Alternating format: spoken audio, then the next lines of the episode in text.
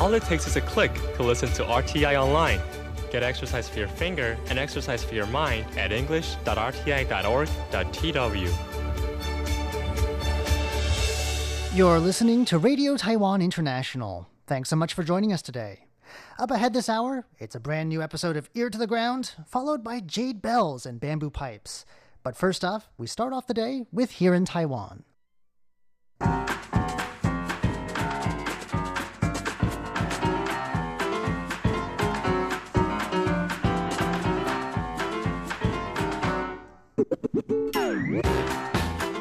Hello and welcome to Here in Taiwan. Today is Wednesday, March 20th. I'm John Van Trieste, and joining me here in the studio today, we've got Shirley Lin Hello, John. and Paula Chow. Hello. Up next, it was supposed to be the wave of the future, but it doesn't seem to be taking off. Why people don't like Taiwan's first unmanned convenience store. Then, we'll be hearing some good news about one of Taiwan's very endangered species. And meet Taiwan's best jam maker. Yes, you heard that right, jam maker. We're going to be hearing about a champion marmalade maker from Taiwan. All that coming up next. Please stick around.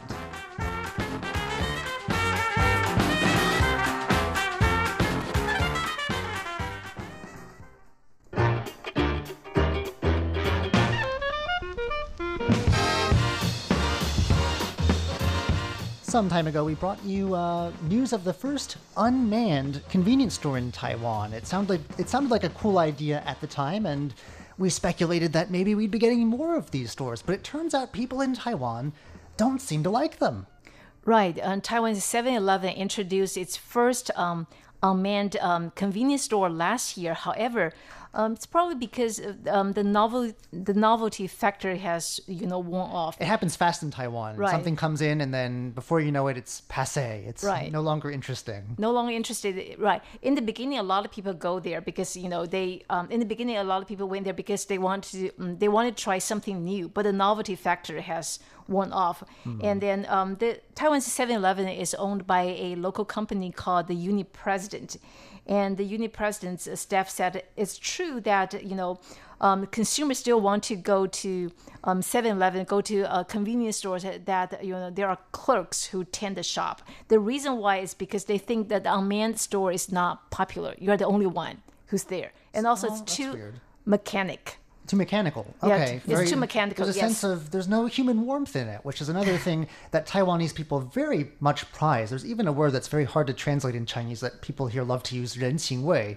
which is uh, how would you tra- explain that, Paula? It's sort of warmth, I warmth, guess. yeah. Warmth. And uh, when there's no one there to, you know, when it's self checkout, I guess uh, there's none of that to be. There's no one to chat with you, right? Yeah. You know, that reminds me, um, one time at an MRT stop, it was a different chain of convenience store, maybe even like one of the hypermarts. They had a small store, unmanned store in there. And I just kind of walked by and kind of like, I mean, what's the word? Precariously looked at it and was like, ugh.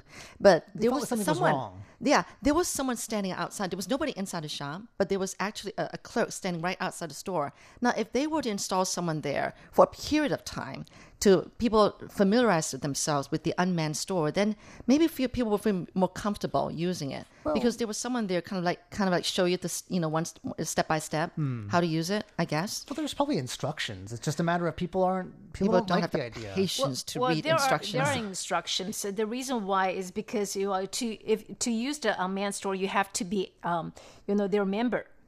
Oh, you have to. You have to. There's a membership. Well, there- involved. there's oh, a that's membership, obnoxious. right, you have to I download Hate, I hate it. having to be a member of something. I do have uh, the card for 7-Eleven. It's called iCash. I don't Right, like it's that. called Ash, iCash 2.0, and also you have to, you know, download its Open Point app. So Oh, no, not it another takes app. time.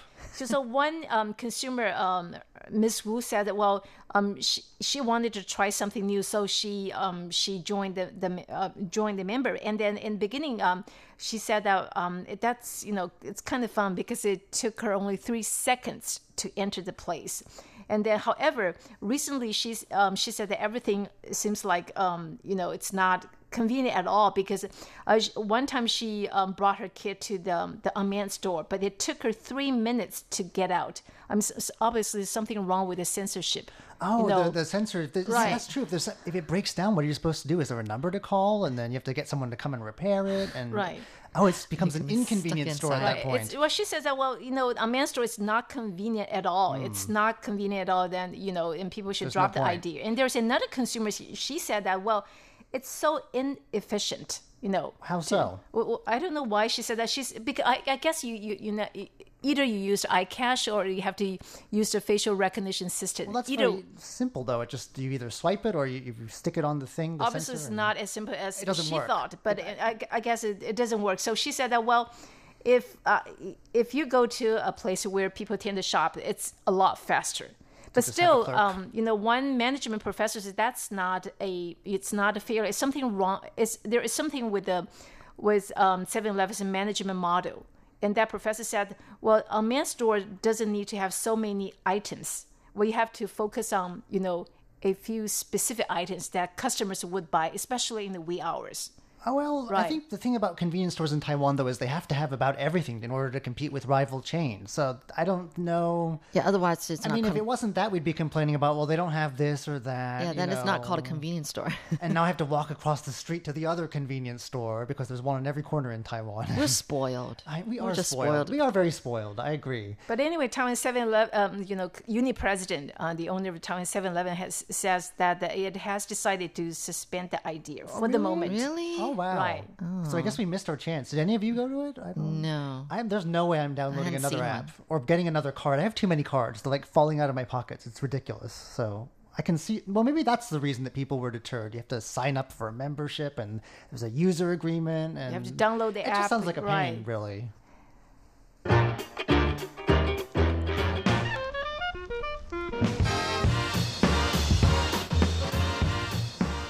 Usually, when we report environmental stories, it's because there's some doom and gloom scenario, something's going extinct or disappearing, and it's just the end of the world every time. But we have some a rare piece of good environmental news today.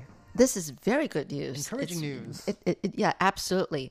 Basically, a new research results released last Friday showed that the number of Formosan landlocked salmon in Taiwan's Shei-Pa National Park has reached um, more than a little more than 5,000, which is close to the maximum capacity of 5,800 that the uh, the park's um, uh, Qijiawan River can handle. So um, this is such good news because the, this are this is an endangered species of salmon, Yes. and it has survived from the last ice age and is considered a national treasure in Taiwan. They even did an exhibit about it. I interviewed the uh, National Taiwan Museum uh, maybe a year ago or so. They had a special commemorative exhibit about this fish and its Really? discovery here. Good for you. So basically, the park has been working for decades trying to protect these salmon. And uh, previous studies have found that, you know, because of typhoons and floods, like you were saying, natural disasters, has really influenced the population of this species. So, you know, I guess the number has gone down. Hmm. But And- human activity too. Uh, I've spoken to the park before. They say that uh, the development along the riversides, Uh-huh. like especially agriculture, disturbs them a lot. Oh, Runoff- really? Runoff and things like that. Yeah, it's. Uh, they used to be quite stable, and then people came. Okay. We ruin everything. Right. And maybe if you recall, for the last couple of years, there hadn't been that many typhoons, don't you think? It's been kind of quiet lately. Yeah, right? well, there've been a lot of typhoons, but they've missed us. Uh, well, yeah. Last yeah. minute curves. Yeah, you're right. You're right. The north or the south. Yeah, something about some currents in the waters off the island here. So- there had been fewer typhoons and floods that they re- realized from 2015 to 2018, which has led actually to a gradual recovery of uh, the fish population. So, according to uh, Zheng Rui Cang, who is the deputy director of the office that manages the Shei-Pa National Park, um, he was saying that the species number was concluded by researchers who actually wore snorkeling attire to count each salmon in the river. That river is shallow. How would they? Okay. So that's why they were snorkeling, not exactly so. with uh, you know oxygen tanks. When you like scrape your stomach like this. I know, but can you imagine them just getting into the water and Hmm. cold. counting each salmon? These are high mountain salmon too. It's cold in that. that yeah. water. Uh, well, don't ever ask me to do it. But anyway, um, in the meantime, the office said that a total of seven research projects have been carried out just last year. Um, based besides the study on the salmon's population, they've also like carried out an analysis of the ecosystem and the water quality in the river, and also the threat that aquatic s- insects and birds of the rivers and the streams there pose for the fish. Okay, the salmon. And um, anyway, so by the way, Shei-Pa National Park is a huge park. It spans like three counties and cities: Hsinchu County, Miaoli County, and Taichung City. And it boasts of high mountain flora and endemic fauna, including the uh, broad-tailed swallowtail butterfly and Formosan. Oh, okay, well, the, the, the salmon, of course. So they, which have both been declared an uh, endangered species by the uh, Agriculture Council in 1989. But this is such good news. Yeah. So I we're mean, doing a good job. Well, unfortunately, they can only live in water that's under a certain temperature. So global warming is still a threat, I think. Oh, but yeah. there's a lot of yeah. It's definitely though something that the park has been working really hard on. It's one of their main, I think, uh, conservation efforts that they're Mm. working on. And so it's good to hear that uh, they're doing a good job. Also, like you said, are definitely a great place to visit too. One of Yeah. the only places here where you can see fall foliage. Beautiful.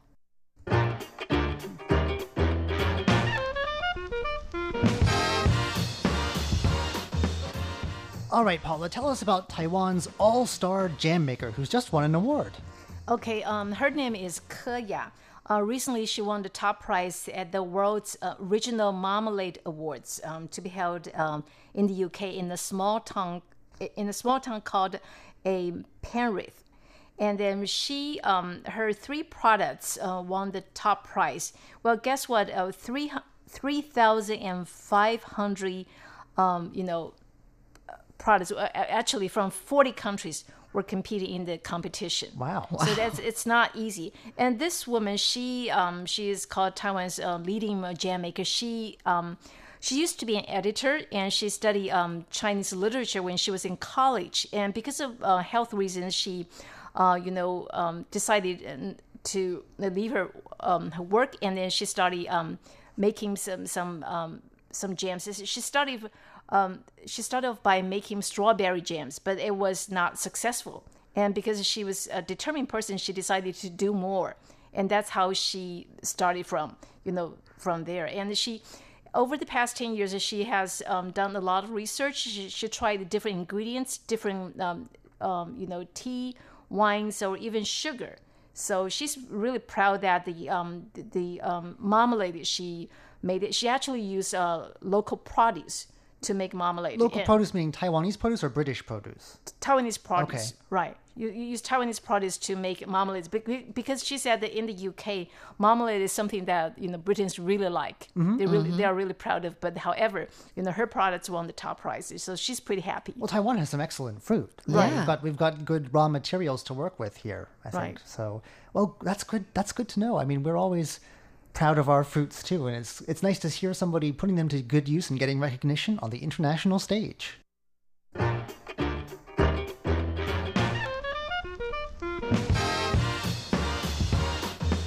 Back to you, Shirley, with a story about an elderly volunteer worker. Yes, we're talking about 93 year old Jiang Zhenxing.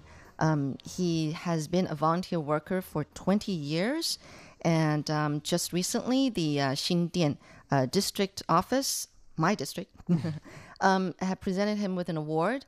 And he's um, been promoted to honorable volunteer worker Is that, a, status. is that a, an official award, or did they just Yeah. make that up for him? No, I, I, well, I don't know, but basically, he can dedicate his, you know, whole life to volunteer work. Um, what happened was that um, um, some time ago, his mom fell and passed away. Didn't you say he's already 90? So this was quite some time All ago. right, maybe 90s. way, yeah, probably a long time Quite ago. some time ago. Okay. quite some time ago then. And um, and the thing was that he uh, because he was so saddened by that, uh, he stayed home for two years. I, I guess maybe just to he decided to really stay home and take good care of his other family members, you know, living members. But uh, one time he saw on TV, seen these media reports about a lot of people out there who have a lot of needs, different needs. So he decided that he's gonna, you know, show his love more and uh, do volunteer work.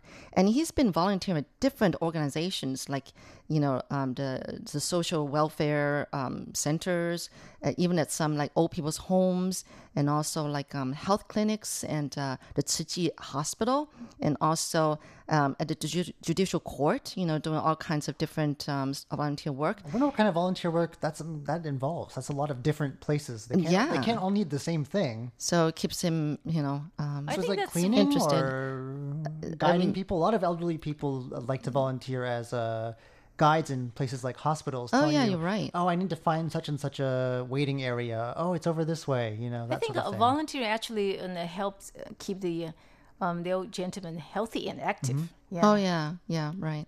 So anyway, so he's been doing for twenty years. That, that added up to uh, twenty two. Wait a minute, twenty thousand two hundred fifty seven hours of volunteer work. Wow, they calculated it. Yes, they would. It, you know, Taiwanese people just love numbers. right? Precision, yes. Yeah, but um, this is incredible. I mean, to have dedicated all your life to him, and he doesn't regret any moment of it, thinking that you know, I mean, you're doing all this without pay, but um, just the joy of being able to help people, right?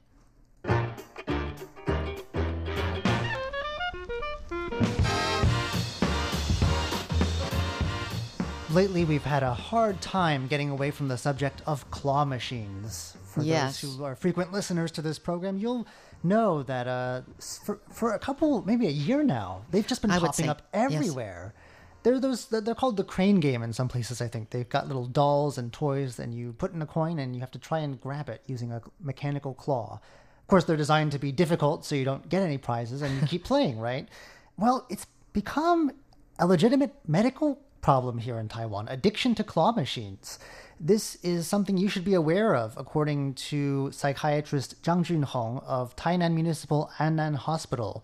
Uh, most people are able to, you know, play this game in moderation, but some people who have addictive personalities really have find it hard to get themselves pulled away from that. They may feel withdrawal or something like after they stop playing. And there are some very serious case studies here uh, of people who've gone way overboard with this.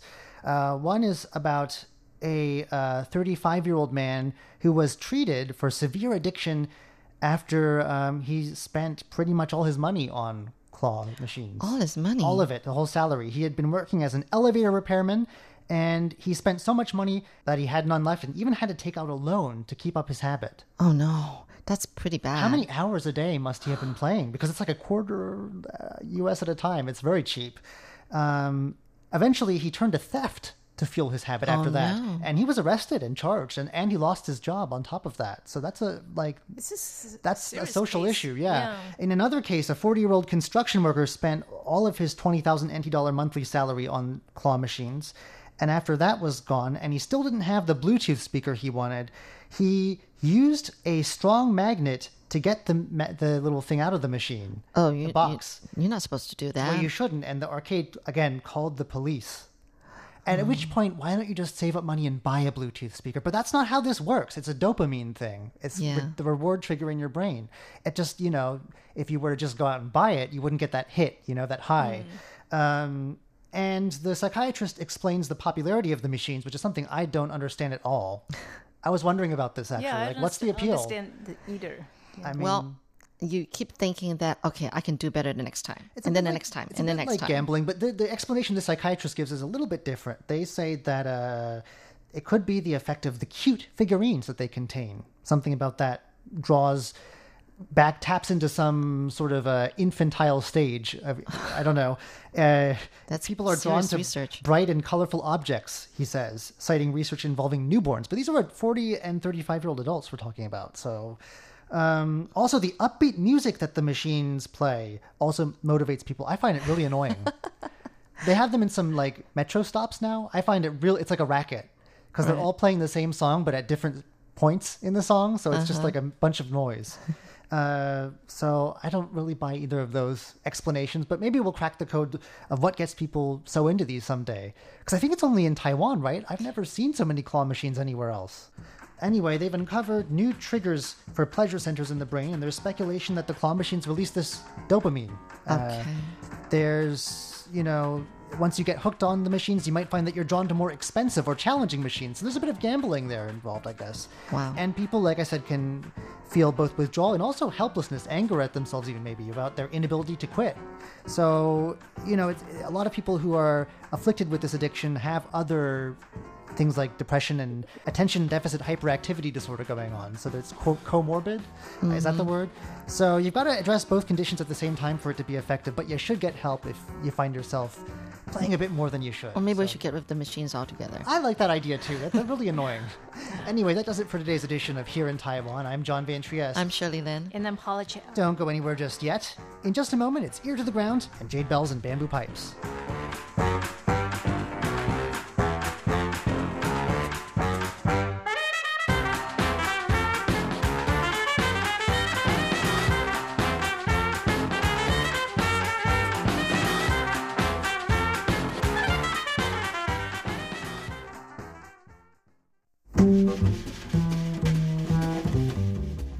One of the best ways to get to know a pineapple, other than eating it, is to view it from the perspective of a farmer.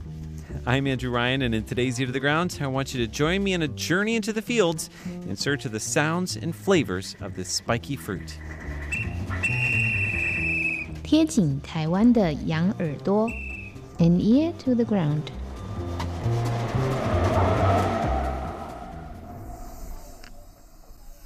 When I step out of the car at a pineapple farm in Pingdong County, southern Taiwan, I can hear this hissing sound. Circling around behind the car, I discovered the source of the noise. There's a hole in one of our tires. Eh, Now, it could have been the rough countryside roads, or maybe the lethal looking spiky leaves of the pineapple plants. Later on, someone tells me that parachuters in Taiwan's Air Force, the one thing they fear more than anything else is pineapple fields. If you land in one by mistake, it will shred both you and your parachute. I had thought that the hissing was a snake. After all, these fields would make a great hiding place on a hot, muggy day like today. Looking around, I notice that I'm the only one that's not wearing knee high boots and work pants.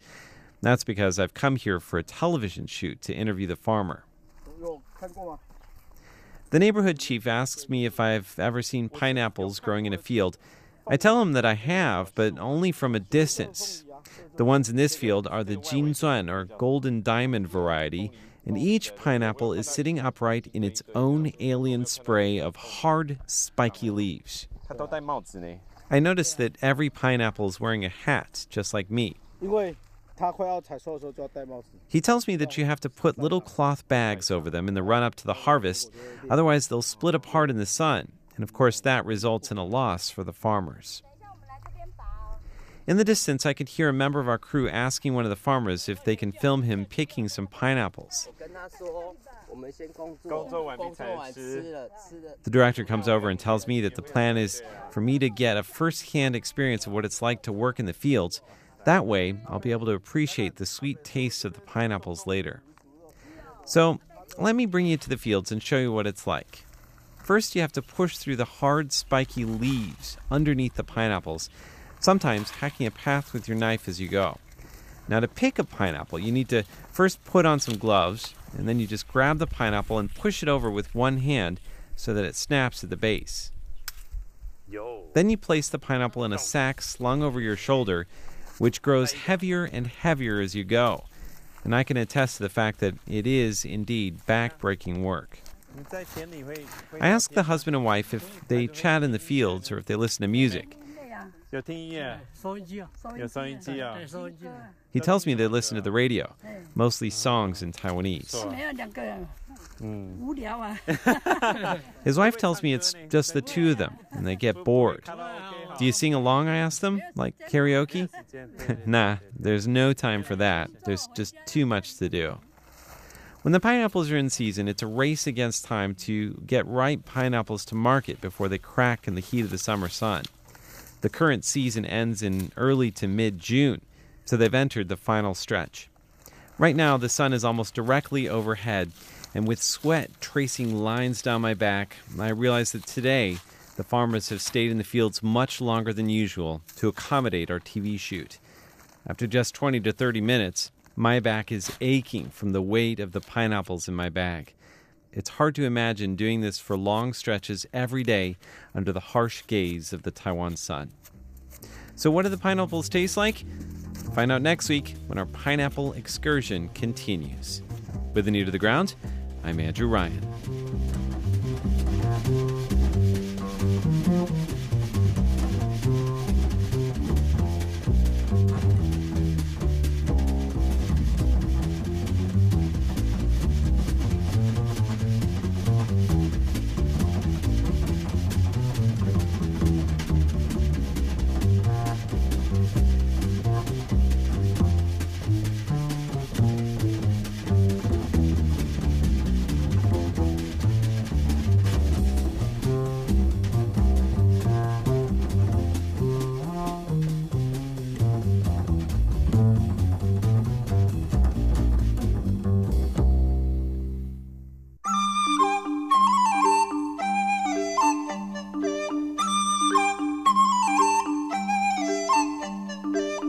Explore the beauty of Chinese and Taiwanese traditional music on jade bells and bamboo pipes.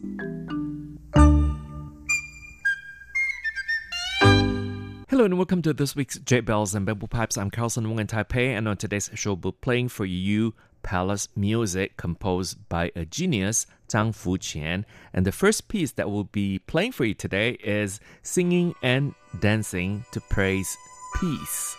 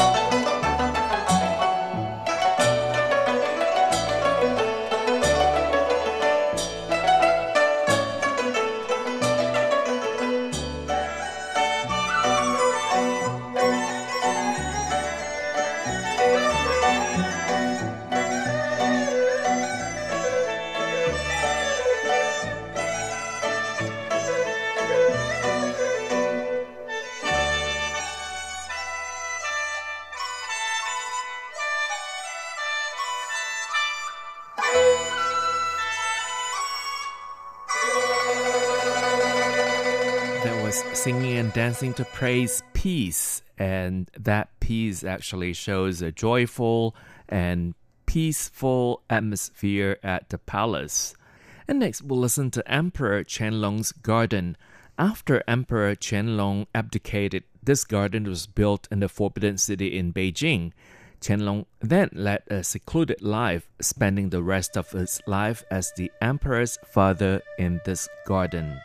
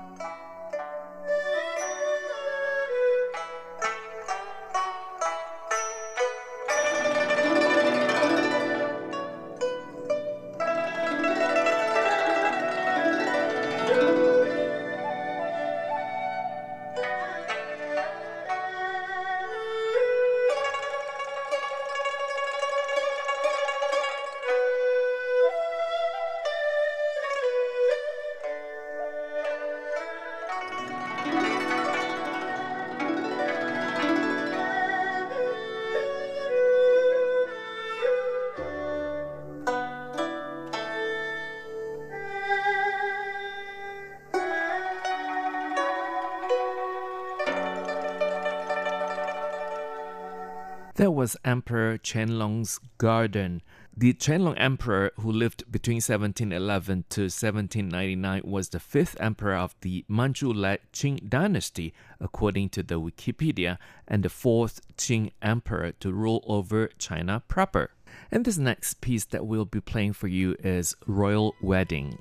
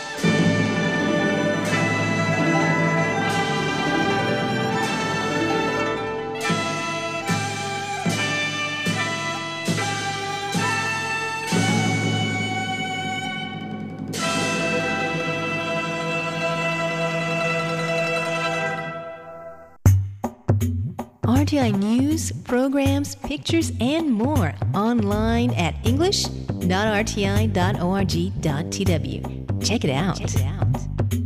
And once again, you're with me, Carlson Wong, on Jade Bells and Bamboo Pipes. And today we feature Palace music composed by a genius, a famous Chinese composer Zhang Fuqian, born in 1941, and is made famous several of his soundtracks and is acclaimed as an iconic composer in China and abroad.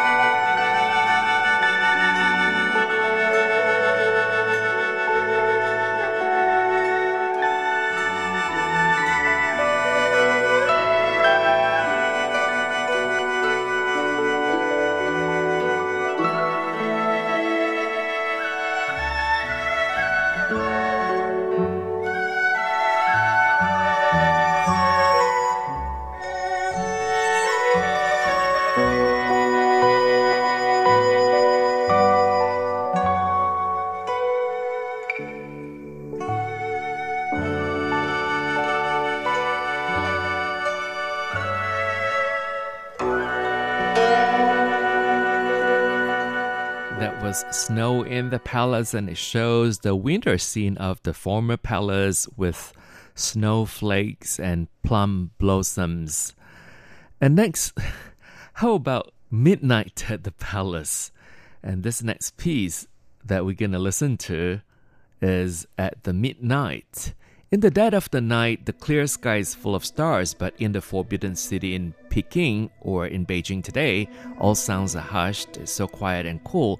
The only sound is the night watchman's drum knocking and knocking.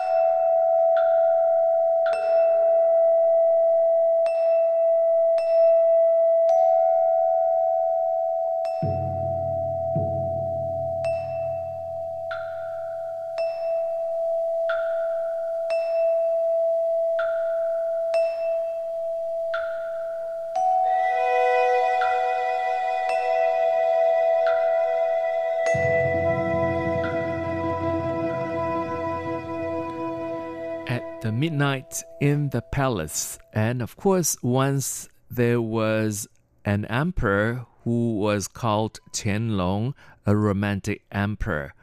And Qianlong was called the charming emperor. He had a broad interests such as writing poems, painting, and trying to display a taste in art and making tours in disguise and so on.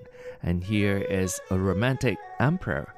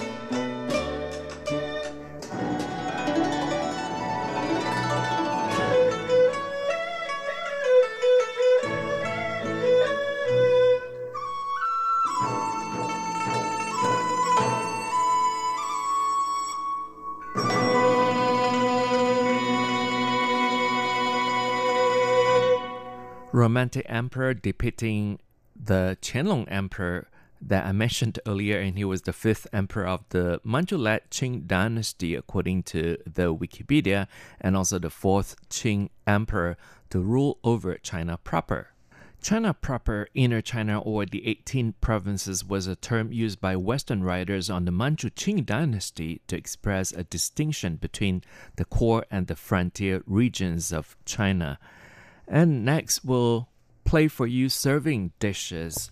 This is the Zhonghe music in the palace of the Qing dynasty. The music is also called the chapter of the quietness of natural phenomena and it used to be played when the emperor and his concubines were having a meal.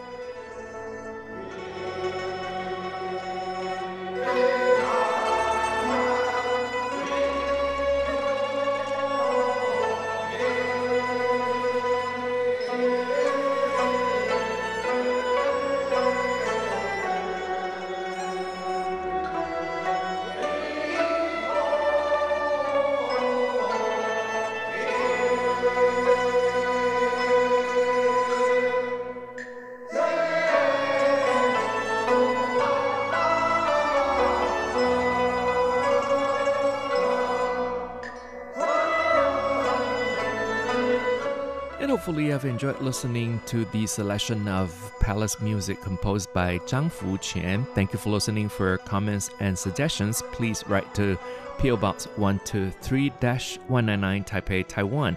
And our email address is rti at rti.org.tw. RTI is short for Radio Taiwan International. And I do look forward to your comments and suggestions. So please write to me to tell me what you think of this program.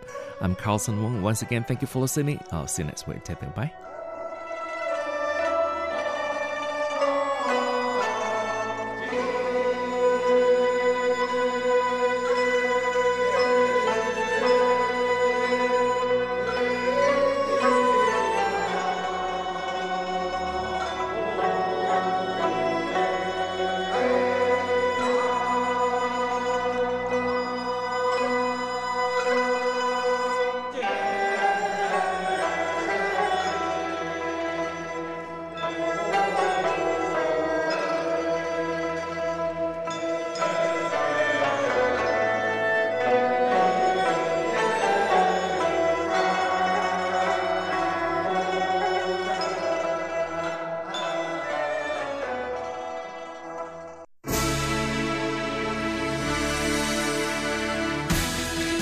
For listening to Radio Taiwan International, broadcasting from Taipei, Taiwan. Check out our website at english.rti.org.tw. Again, that's english.rti.org.tw for the latest news and features from Taiwan. You can also listen to our programs and watch videos as well. Our 60 minute English language program can also be heard every day at the following times and frequencies. In southern China and South Asia from 1600 to 1700 UTC on 6180 kilohertz. Again, that's in southern China and South Asia from 1600 to 1700 UTC on 6180 kilohertz. And in Southeast Asia from 0300 to 0400 UTC on 15320 kilohertz. Again, that's in Southeast Asia from 0300 to 0400 UTC on 15320 kilohertz. We'd love to hear from you. Please send your comments to PO Box 123 199, Taipei, Taiwan. Again, that's PO Box 123 199, Taipei, Taiwan. Or send an email to rti at rti.org.tw. Again, that's rti at rti.org.tw. Also, visit us on Facebook. The address is fb.me forward slash Radio Taiwan International. Once again, on Facebook, we're located at fb.me forward slash Radio Taiwan International for videos, photos, and news of interest from Taiwan. Thank you once again for listening to Radio Taiwan International.